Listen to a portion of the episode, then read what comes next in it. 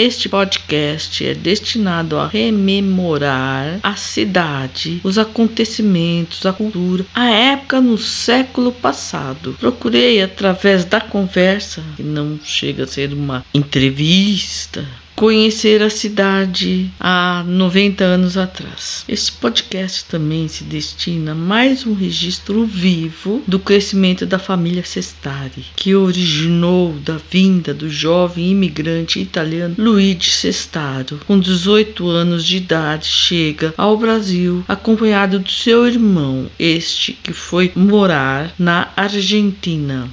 Luiz Sestado foi industrial, foi maçom e fazia parte também da diretoria da Santa Casa, entre outras coisas que não se fez registro. Um resumo rápido para a introdução ao podcast que você ouvirá e espero que se divirta. Quem possibilita essa diversão é Ercília Sestari filha do Florindo Sestari. A brasileira mudou um pouco o sobrenome, porém é Sestaro. Ercília, então filha de Florindo Cestari e neta de Luigi Cestaro.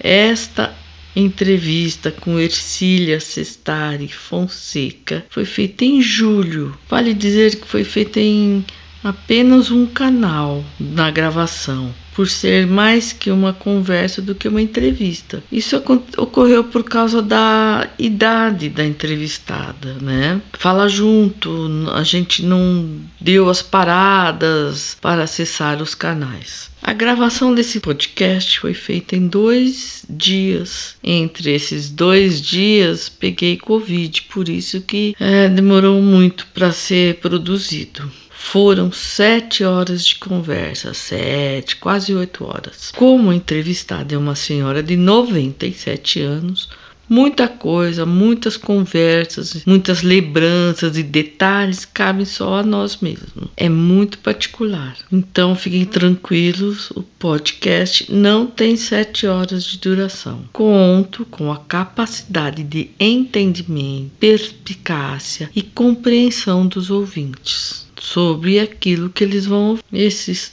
podcasts que faço. Ele é bem regional, bem da cidade mesmo de Monte Alto, mas o Monte Alto do que tratamos é do estado de São Paulo, que fica a 300, quase 400 quilômetros da capital. A dizer que é a cidade do dinossauro por isso que o podcast chama Dinossauro Caipira. Eu espero que vocês consigam visualizar a história de cada um, de cada, de cada um dos seus bisavós, partindo desse podcast de hoje. Que vocês visualizem suas famílias, as suas famílias imigrantes e suas dificuldades.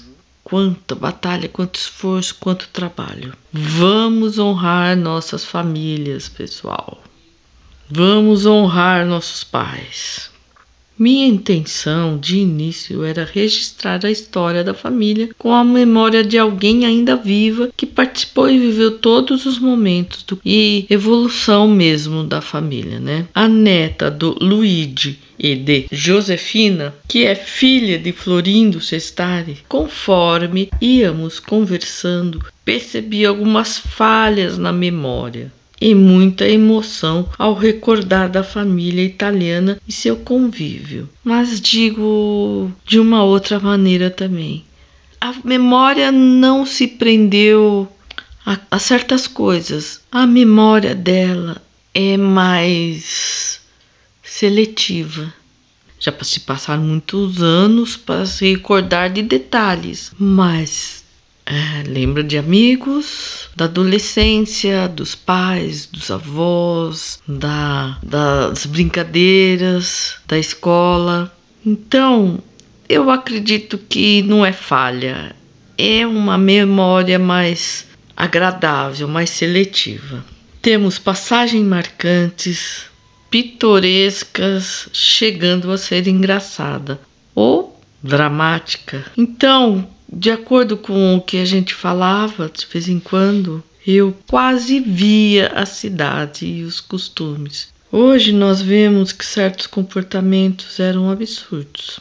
Aqui nesse episódio do podcast Dinossauro Caipira, falamos de fatos de 100 anos atrás, o mundo mudou muito intensamente. Evoluiu em todos os aspectos